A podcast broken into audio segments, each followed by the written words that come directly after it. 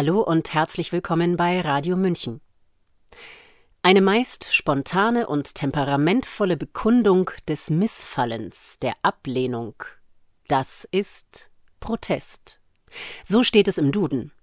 Dass der Begriff Protest in der Wirtschaft aber auch die amtliche Beurkundung der Nichtannahme eines Wechsels, der Nichteinlösung eines Schecks bedeutet, ist schon unbekannter.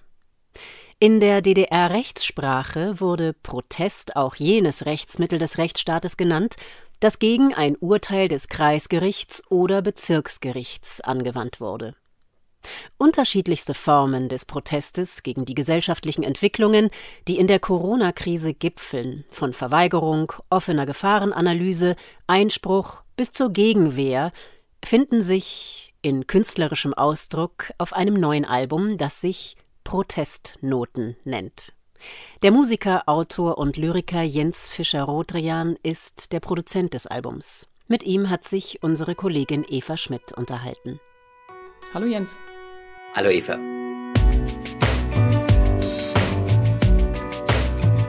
Ich bin die freie Rede. Wie hat man mich geliebt? Wie hat man mich gefeiert? War stolz, dass es mich gibt. Ich kam groß raus, auf YouTube meiner Bleibe. Facebook, Twitter, Instagram für Texte, die ich schreibe. Peu à peu klaute man mir die schönsten Worte. Reden ging dann immer mehr, nur noch mit Eskorte. Freunde blieben weg, kehrt mir den Rücken. Sagt mir, ich rede Dreck, ich solle mich verdrücken. Ich bin die freie Rede.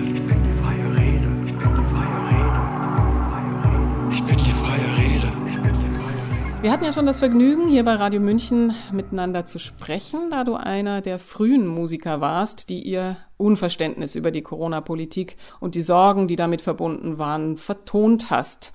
Es gibt ein Leben vor dem Tod, ist einer der Songs. Der andere, etwas später entstanden, wird schon deutlicher. Er heißt Die Armada der Irren.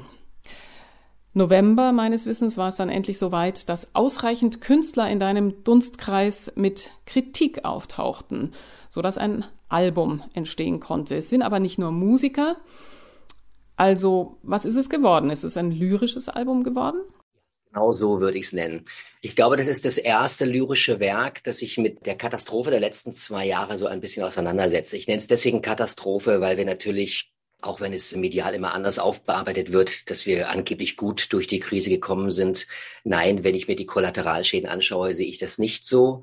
Ich sehe es auch nicht so, wenn man nur auf das Land Deutschland schaut. Wenn man sich andere Länder anschaut, andere Kontinente, ist es noch viel schlimmer, weil da aufgrund der Maßnahmen natürlich die ganzen Versorgungsketten auch noch eingebrochen sind. Aber selbst in Deutschland, wenn man sich anschaut, wie es in den Kinderpsychiatrien aussieht, wenn man sich anschaut, wie viele alte Menschen einsam sterben mussten, dann würde ich nicht sagen, dass wir gut durch diese Krise gekommen sind. Es geht ja nicht nur darum, wie viele Menschen sind an Corona gestorben, sondern es geht darum, wie geht es uns als Gesellschaft. Und wenn man sich jetzt anschaut, wo wir zwei Jahre später sind, wie mit den Leuten umgegangen wird, die anders über dieses Thema denken, schreiben und singen, dann sehen wir, nein, wir sind nicht gut durch die Krise gekommen. Ganz im Gegenteil. Wir waren selten so gespalten als Gesellschaft. Ich würde sagen, ich erinnere mich persönlich an keine Situation, wo die Gräben so tief waren und wo es so schwer ist, Brücken zu bauen. Und was es so schwer macht, ist, dass man fast das Gefühl hat, dass nur die Leute, die Maßnahmen kritisch sind, überhaupt in der Lage sind, diesen Gesprächsanfang zu führen, weil auf der anderen Seite sofort zugemacht wird. Das heißt, es wird gar nicht mehr auf die Argumente und auf die äh, persönlichen Erfahrungen geschaut, sondern es heißt sofort, ah, du bist dort, du denkst so und so, so denken auch die, so denken die Rechten, so denkt die AfD, also bist du so. Also es gibt Menschen in meinem Umfeld, auch Musikerkollegen, die kennen mich seit 20 Jahren als einen politisch engagierten Künstler. Und sagen mir heute AfD-Nähe nach, nur weil ich in meiner Argumentation vielleicht das ein oder andere ähnlich sehe wie der ein oder andere AfD-Abgeordnete. Deswegen würde ich diese Partei nie wählen, die ist mir in allen anderen Punkten fern. Aber ich kann ja auch nicht so tun, dass es kompletter Unfug ist, der dort gesprochen wird, wenn ich das Gefühl habe, dass dort wenigstens noch Fragen gestellt werden. Es gab ja keine Oppositionspartei, die wirklich ernsthaft als Partei im Bundestag Fragen gestellt hat. Da gab es Einzelfiguren wie Wagenknecht und Lafontaine in Saarbrücken. Aber als Partei gab es keine wirkliche Oppositionsarbeit. Und das nur deswegen, weil es eine Partei gab, die vielen Leuten nicht gefällt, auch mir nicht. Ich war nie Freund der AfD und es ist, bevor ich so eine Partei wählen würde, würde ich gar keine Partei wählen, weil ich einfach in allen anderen Punkten mit ihnen nicht übereinstimme. Aber ich war trotzdem froh über den Umstand, dass es Leute gab, die Fragen gestellt haben. Das allein hat schon gereicht als Kontaktschuld, um als Künstler durchzufallen bei deinen Kollegen. Ja, mhm. da konntest du genauso differenziert, wie wir jetzt reden, über dieses Thema sprechen. Und trotzdem war ganz klar, allein die Tatsache, dass man eine ähnliche Frage stellt wie ein AfD-Abgeordneter, bringt schon die Kontaktschuld an einen Punkt, wo man mit dir nicht mehr spricht. Und ich kann mich an keine Situation erinnern seit dem Zweiten Weltkrieg. Ich nehme jetzt Politik vielleicht bewusst seit dem Ende der 70er Jahre war, wo die Gräben so zugeschüttet waren, dass ein CDU-Hardliner und ein SPD-Hardliner nicht trotzdem nach einer harten Diskussion danach ein Glas Wein trinken konnten und sich in die Augen schauen konnten. Und das ist ein Kollateralschaden, über den wird sehr, sehr einseitig gesprochen. Und von der Seite her würde ich sagen, es ist eine lyrische Aufarbeitung all dieser Thematiken. Ja. Es geht darum, wie geht es uns persönlich? Wie geht es uns mit dem Weltbild? Wie geht es uns in der Diskussion, in der politischen Diskussion? Aber natürlich auch, wie geht es uns persönlich mit dem Verlust der Freundschaft? Es sind ganz persönliche Texte dabei. Die jüngste ist 21, der älteste ist 74. Also wir haben wirklich die Generation abgedeckt auf dem Album. Und es ging mir besonders darum, es gibt zwei Titel, ein bisschen eine Ausnahme, die haben eher einen anderen äh, Approach, sag ich mal, einen anderen Zugang zu dem Thema. Aber die anderen 18 Titel sind äh, auf einer sehr lyrischen Ebene und eben nicht nur gesungen, sondern teilweise gesprochen, wie von Gunnar Kaiser, ein philosophischer Gedanke, den ich dann vertont habe. Und mir ging es darum zu sagen, ja, es gibt die Poesie auch in diesen Zeiten. Mein eingesperrtes Land, ich würde drum weinen, was passiert. Hätte man mir nicht gesunde Wut schon lange abtrainiert. Und mancher nölt noch, jedoch hinter vorgehaltener Hand, das Feuer der Revolte ist doch längst abgebrannt. Sie haben uns eingelullt, wir haben es lange nicht kapiert. Wir fanden es behaglicher, dass jemand uns regiert. Die Leinen wurden kürzer, die Verlautbarungen länger. Die Welt, die sie uns ließen, wurde eng und immer enger. In Fügsamkeit erstarrt haben die meisten aufgegeben.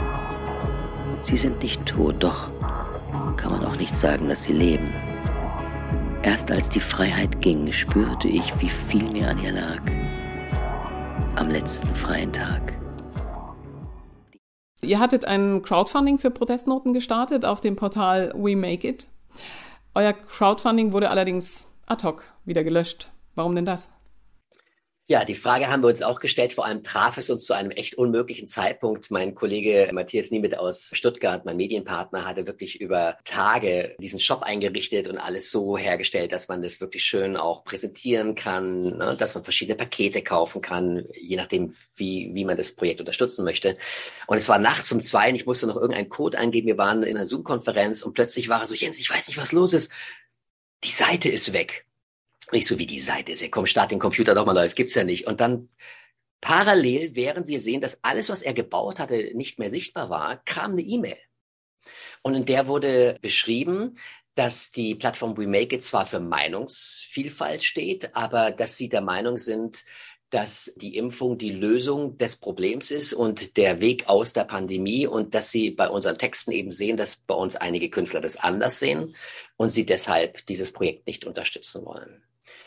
Also das heißt, Meinungsvielfalt ja, aber nur, wenn ihr so denkt wie wir. Mhm, genau. Habt ihr dagegen eigentlich Widerspruch eingelegt oder seid juristisch dagegen vorgegangen? Nein, das sind wir nicht, weil wir die Zeit nicht mit negativer Energie irgendwie füllen wollten, sondern wir waren so Feuer und Flamme, dieses Projekt endlich loszutreten und zu sagen, jetzt wollen wir irgendwie den nächsten Schritt wagen, wollen versuchen, an einen Punkt zu kommen, wo wir vielleicht im besten Fall schon plus minus null sind, bevor das Projekt dann irgendwie vorgestellt wird. Und nachdem ich alle Kosten vorgestreckt hatte und Matthias sofort gesagt hatte, du pass auf, ich baue uns jetzt was. Ich baue uns selber was, eine Plattform, wie wir das ohne eine offizielle Plattform machen können. Und das wurde so gut angenommen und wurde so toll unterstützt, dass wir wirklich das erste Mal überhaupt in der Geschichte, seitdem ich meine eigene Musik mache und wir keine große Plattenfirma am Kreuz haben, wir an einem Punkt gewesen sind, an dem wir am Tag der VÖ, sprich am 18.02. jetzt, äh, wo das Album rauskam, wir im Endeffekt auf plus minus null waren. Und alles, was jetzt kommt, geht an die Künstler, beziehungsweise an menschlich Wirtschaften, in den Topf einer Genossenschaft, mit dem wir Kultur fördern wollen, die vielleicht jetzt nicht wie wir gut durch die Krise gekommen sind, durch Kurzarbeit am Theater, sondern wo wir sagen können, hier gibt es einen kleinen Veranstaltungsort, hier gibt es einen Künstler, aber man braucht ein kleines Budget, um vielleicht die Anlage zu stellen, die PA zu stellen.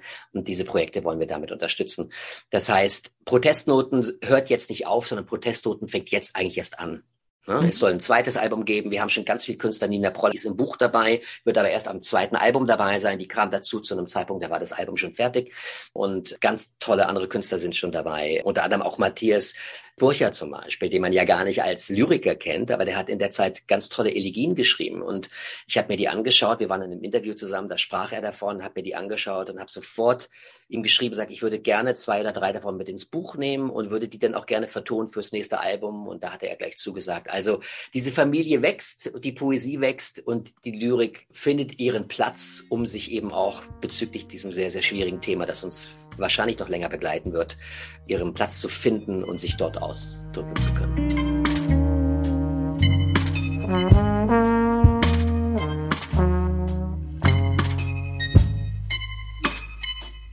Let's talk about your side. Let's talk about mine. Let's talk about my life and yours in combine. Let's talk about my rights and not forget about yours. Let's talk about your truth. Would you listen to mine? Even if your six might be my nine. Even if your six might be my nine. We talked about your fear, your downtrodden mind. We talked about your needs and you made it a shrine. We talked about relevance, but you don't take a stance. We talked about your liberty, which I would never decline. But all you do is force your six on my nine. But all you do is force your six on my nine. Who needs a freedom song? We do, cause here is something wrong. We've been singing freedom songs for so, so long. Who needs a freedom song?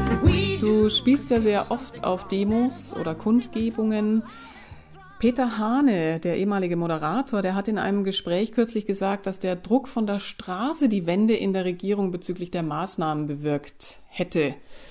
Siehst du das auch so oder kommen noch andere Kriterien dazu? Was glaubst du? Ich glaube, wir sind nicht mehr an einem Punkt, wo ein Mittel helfen wird. Ich glaube, wir brauchen die großen Veranstaltungen, die großen Zeichen. Wir brauchen die Kultur, die sich jetzt endlich wieder hoffentlich auf eine gewisse Art und Weise traut, rauszugehen, auch mit kritischen Künstlern. Und wir brauchen das Dezentrale. Das heißt, die Montagsspaziergänge halte ich für ein ganz, ganz, ganz wichtige Geschichte. Da können Leute in ihrem eigenen Kiez nach getaner Arbeit noch sagen, ich gehe ein, zwei Stunden auf die Straße, ich möchte die Menschen sehen, die ähnlich ticken wie ich. Man kann sich überzeugen, dass das keine rechte Bewegung ist, dass jede Bewegung immer auch missbraucht wird, kennen wir. Und die Leute, die das jetzt am meisten kritisieren, kennen es eigentlich am besten. Wir haben Liedermacher in diesem Land, die das seit 40 Jahren erleben, dass ihre Veranstaltungen missbraucht werden von Leuten, instrumentalisiert werden, die eigentlich nicht zum Kern der Gemeinde gehören, die sich jetzt gegen etwas auflehnen. Trotzdem sind gerade diese Liedermacher gerade sehr still, was mich wundert, weil diese Art von Framing, das ist nichts, was es erst seit Corona gibt. Das gibt es seit sehr, sehr langer Zeit. Und diese Spaziergänge an diesen Montagen sind einfach wunderbare Instrumente, um zu zeigen, überall sind diese kleinen friedlichen Feuer, die brennen, die zeigen, wir sind hier, wir wollen das so nicht. Wir wollen keine Überwachung durch Impfausweise, wir wollen keinen Impfzwang. Viele dieser Menschen sind sogar geimpft. Das beste Beispiel ist jetzt, was in Kanada passiert, wo es heißt, das wären alles rechte Impfgegner. 90 Prozent der Trucker sind geimpft. Die setzen sich für ihre ungeimpften Kollegen ein. Ja, das wissen die wenigsten. Und das wird ja auch so nicht in die Medien irgendwie dargestellt. Also von der Seite ist das Dezentrale wahnsinnig wichtig. Ja, ich glaube, der Druck der Straße ist immens wichtig gerade weil er dezentral ist, kann er auch nicht so schnell instrumentalisiert werden. Ne? Also Querdenken ist damals sehr schnell sehr groß geworden und ist sicherlich unterlaufen worden von Menschen, die gemerkt haben, okay, hier äh, steht was Großes. Man hat es ja 2020 gesehen auf den großen Demos 1. und 29.8., was für eine unglaubliche Anzahl an Menschen dort irgendwie zusammengekommen sind. Ja, also ein, ein Vielfaches von dem, was die Medien dargestellt haben. Und das hat aber auch immer ein großes Problem. Wenn Dinge zu schnell wachsen, dann kommen natürlich auch sehr unappetitliche Leute in diese Kreise und dann wird sowas auch schnell unterwandert. Also von der Seite sind diese ganzen Sachen wichtig. Ich glaube, dass aber auch die große Geste, die großen Zeichen auf der Straße wichtig sind, und ich hoffe, dass diese ganzen Leute wie Freie Linke und auch die Basispartei, die gerade in den Bezirken gute, gute Arbeit leistet, auch wenn auf Bundesebene es da jetzt bisschen am Wackeln war, auch sowas muss ich erst finden, dass diese ganzen Leute zusammen auch wieder große Ereignisse starten. Das ist ganz wichtig, wo man nicht sagen kann, das sind jetzt nur die Querdenker oder das ist nur die Freie Linke, sondern dass sich da Bündnisse ergeben, ja, ähnlich wie bei den Künstlern. Wir sind jetzt dabei mit Musik in Freiheit, Kunst ist Leben, Protestnoten und menschlich Wirtschaften. Wir versuchen zusammenzukommen und neben den ganzen dezentralen Sachen, die wir machen, eben auch als größere Kulturgemeinde wahrgenommen zu werden. Und das Gleiche ist wichtig, was den Druck der Straße angeht. Aber ich plädiere ganz stark für beide Seiten die großen Ereignisse und da müssen wir noch fantasievoller werden. Ich glaube, diese Demo, wo dann Reden gehalten werden, die dann teilweise auch oft zu lang sind, wo man das Gefühl hat, okay, das haben wir jetzt alles schon gehört, können wir bitte mal auf den Punkt kommen. Ne? Da sind ja Menschen, die, die, die sind schon seit sehr, sehr langer Zeit kritisch, dass man auch die Leute abholt, natürlich, die noch nicht so lange so kritisch sind auf der einen Seite, dass man das mit Kultur auffüllt, dass man Stimmen aus der Welt bringt. Gestern waren wir bei einer Veranstaltung, da kam eine Einspielung einer Holocaust-Überlebenden, die eben darauf hingewiesen hat, bitte passt auf während den Anfängen, es geht schon wieder so los. Und die Frau darf das sagen. Ja, da kann man nicht mehr sagen, hier wird irgendwas verharmlost. Im Gegenteil, sie sieht ähnliche Strukturen und weist darauf hin. Das ist eine historische Verantwortung, die diese Frau sehr ernsthaft wahrnimmt. Ja, was ist passiert? Die Polizei kam und hat die Aufnahme, die abgespielt worden ist, unterbrochen. Hat gesagt, wir müssen jetzt sofort ausmachen. Ich meine, da wird im Endeffekt das bestätigt, wovor sie warnt. Ja, aber umso wichtiger, dass diese Dinge nicht nur passieren, sondern dass sie dokumentiert werden, dass man sieht, schaut mal, was hier gerade passiert ist. Ihr seht, das ist genau das, wovon die Frau spricht. Und ihr seht, was passiert. Ja, bis dahin gab es keine Unterbrechung durch die Polizei. Deswegen, ich würde ihm da recht geben, der Druck der Straße ist immens wichtig. Er muss friedlich bleiben. Ganz wichtig. Ich merke, wie die Nerven blank liegen, wie die Leute nach zwei Jahren auch einfach ungeduldig werden. Schon wieder wird eine Rede irgendwie unterbrochen durch den Einsatz der Polizei. All diese Dinge, die Leute werden nervös und unruhig. Ich bitte alle da draußen, bleibt friedlich. Seid freundlich zur Polizei. Ich weiß, wie schwer das ist, weil man sich nach zwei Jahren denkt, mein Gott, wie lange macht ihr dann da noch mit? Ja, aber es gibt immer wieder Polizisten, die sehr, sehr viel Menschlichkeit zeigen. Und ich selber habe Mahnwachen gemacht, wo mich Polizisten darauf äh, aufmerksam gemacht haben, Mensch, geh doch lieber darüber zu dem Rathaus. Da sind viel mehr Menschen, die du erreichst. Hier ist nicht so ein großes Laufpublikum. Also es gibt sie natürlich auch dort. Ja, und deswegen mein Appell an, an alle dort draußen, bitte bleibt friedlich. Es liegt viel Arbeit vor uns. Aber wenn es nicht friedlich bleibt, werden die Chancen geringer, das Ganze so schnell wie möglich irgendwie wieder hoffentlich einigermaßen in den Griff zu kriegen. Und einen letzten Satz noch, den ich sagen möchte, der mir ganz wichtig ist. Wenn wir jetzt raus dürfen, wenn wir jetzt Gassi gehen dürfen durch den Freedom Day im März, ja, dass dann Sachen ein bisschen gelockert werden und wir dann froh sein dürfen, statt 2G dann 3G, dass die Ungeimpften auch mal wieder auf ein Konzert gehen können. Da darf das nicht aufhören. Dann muss es eigentlich erst losgehen, wenn die Aufarbeitung jetzt nicht beginnt und ernsthaft vollzogen wird. Die Frage sich zu stellen, wie konnte es so weit kommen? Dass wir verhindern, dass es überhaupt wieder an einen Punkt kommt, wo Gesundheit vorgegeben wird, um eine andere Agenda durchzudrücken. Ja? Wenn wir das nicht aufarbeiten, dann wird es uns im Herbst und Winter 2022, 2023 nicht gut gehen. Also ich halte es für immens wichtig, jetzt nicht nur zu sagen, oh, durchschnaufen, endlich, die Sonne kommt raus, wir können wieder in den Biergärten sitzen. Nein, das ist ein Trugschluss. Wenn wir nicht aufarbeiten, was hier passiert ist, dann werden wir keinen schönen Herbst 2022, 2023 haben. Sagt der Musiker, Autor und Produzent Jens Fischer-Rodrian über das Album Protestnoten, das übrigens auch in Buchform bei Rubicon erscheint. Mehr Informationen darüber finden Sie unter protestnoten.de. Das Gespräch führte Eva Schmidt. Mein Name ist Sabrina Khalil und ich wünsche Ihnen jetzt noch einen anregenden Tag.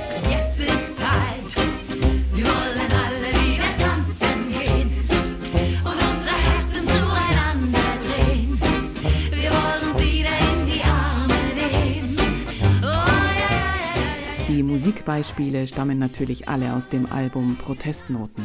Ich bin die freie Rede des Musikers Lühl, aus Roland Rottenfußers Der letzte freie Tag, Alexa Rodrians Six is Nine und die Basisband Berlin spielt die deutsche Fassung des französischen Flashmob-Protestsongs Dansez encore. Wir fallen nicht auf eure Lügen rein, unsere Stimme kriegt ihr niemals klein.